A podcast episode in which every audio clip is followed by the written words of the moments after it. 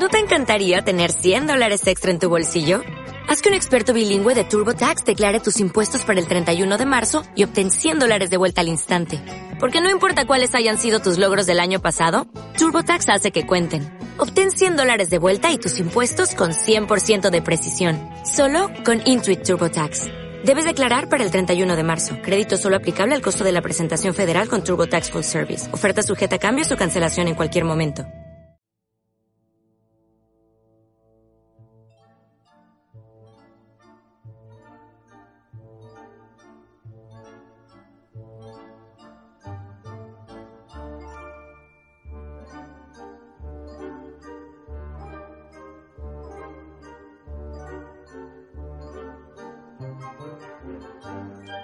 Hola a todos, soy Nicolás Egea y esto es Palabras Necias. Uno de los problemas más serios que podemos tener cuando tenemos una audición, cuando somos solistas o simplemente cuando tenemos un solo importante en la agrupación donde toquemos, es ponerse nervioso y bloquearse cuando aún ni siquiera ha comenzado la interpretación. Lo típico, empieza a doler la cabeza, el estómago, te empieza a encontrar mal, a temblar, incluso se te olvida cómo emitir con buen sonido en tu instrumento. Todo esto que estoy diciendo lo estoy aplicando a la música, pero seguramente también es aplicable a otras tantas disciplinas, como el teatro o como una exposición en, tu lugar de estudio. Si algo de esto ha pasado alguna vez, tranquilo, es normal. A mucha gente le ha pasado en mayor o menor medida. Y es por ello que quería compartir con vosotros cinco consejos o trucos para que poco a poco vayáis perdiendo o reduciendo esos nervios previos a vuestra actuación. Así que ya sabes, si te ha pasado alguna vez, atento a estos consejos porque te van a interesar.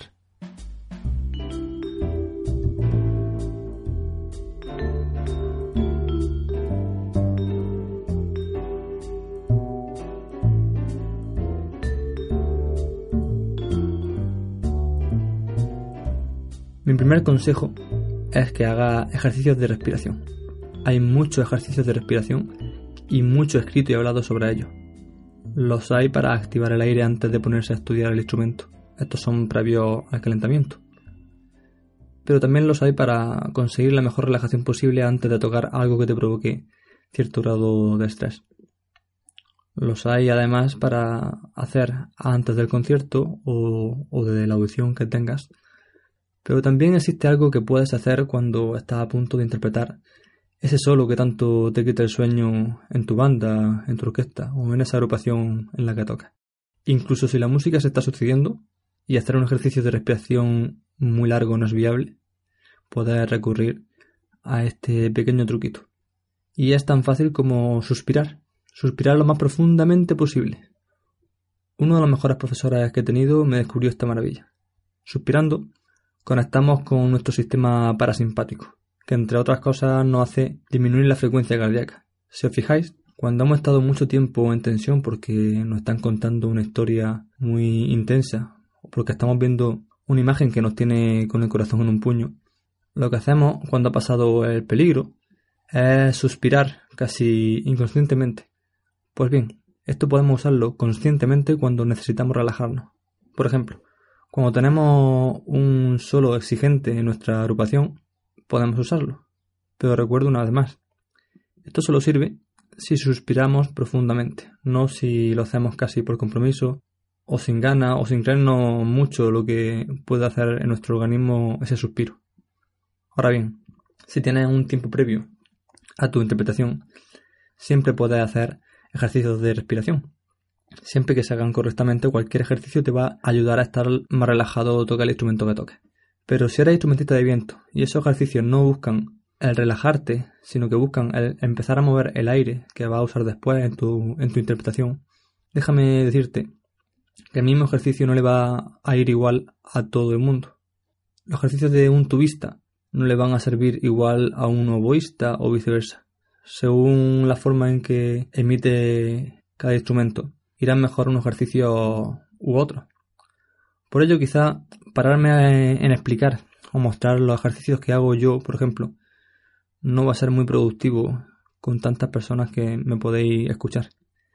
Pero sí que podemos dedicar, si queréis, algún audio a explicar diferentes ejercicios para encontrar esa relajación o esa puesta a punto antes de un concierto, ya os digo, sin intención de buscar el cómo vamos a emitir ese aire, sino con intención de relajar nuestro cuerpo y que estemos lo más predispuestos posible, lo más relajados posible. Mi segundo consejo es que prepares muy bien aquello que vayas a interpretar. Para ello puedes recurrir a alguno de los otros audios de Palabras Necias Músicas, donde hablo de ello en mayor o menor profundidad. ¿Por qué es importante preparar bien nuestra interpretación? Pues por un motivo muy sencillo. Muchas veces nos ponemos tan nerviosos porque pensamos que no nos lo sabemos, aunque lo hayamos estudiado mucho, ¿eh? Pero pensamos que no, no nos lo sabemos.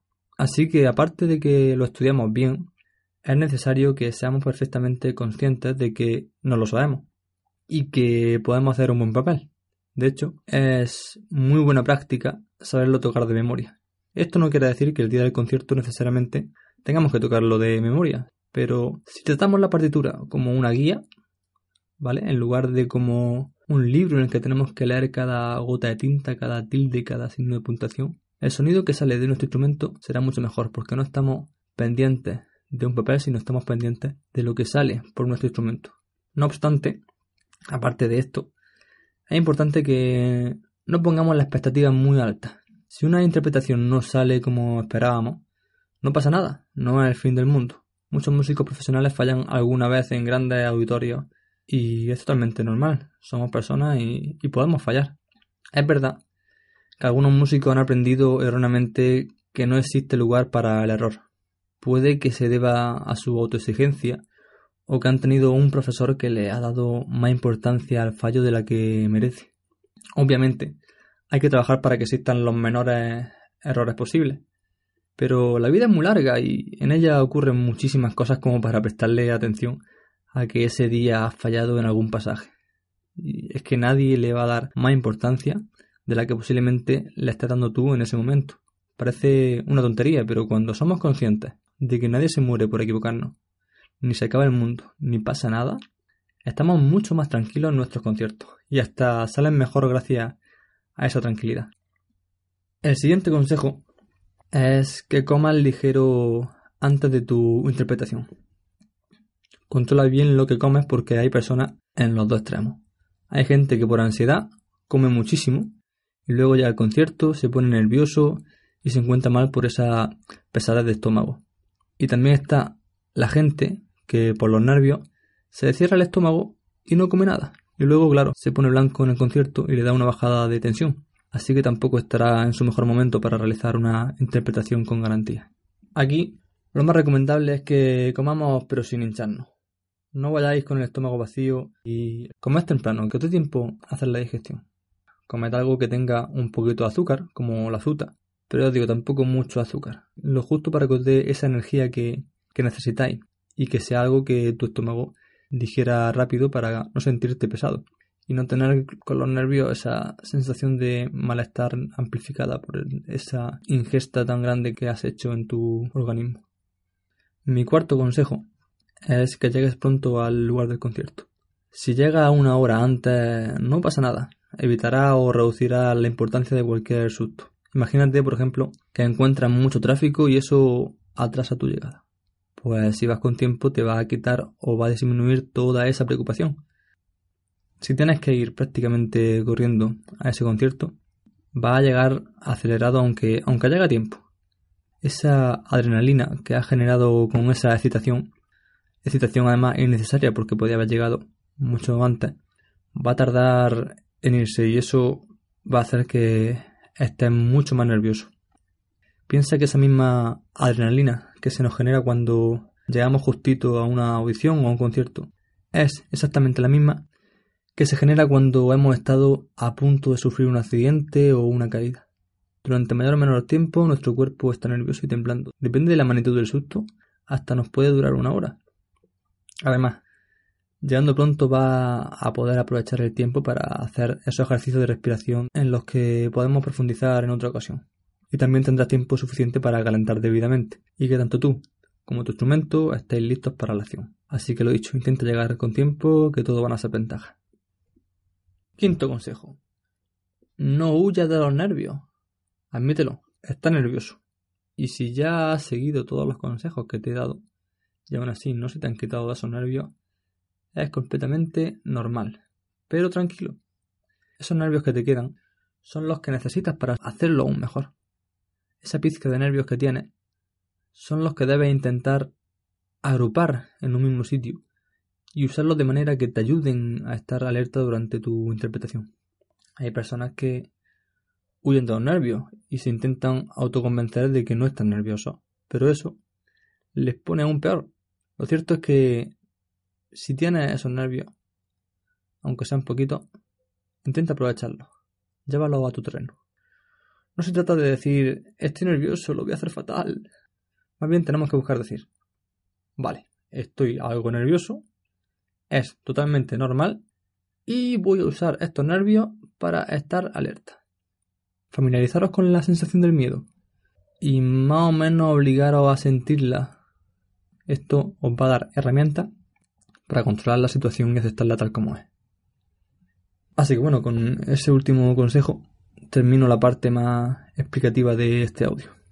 Pero quería mencionar que hace unos años conocí un método muy interesante para reducir en gran medida el miedo escénico o los nervios, que parece que si uso la palabra miedo escénico es algo súper horrible, pero no. Podemos decir que es un método cercano a la hipnosis.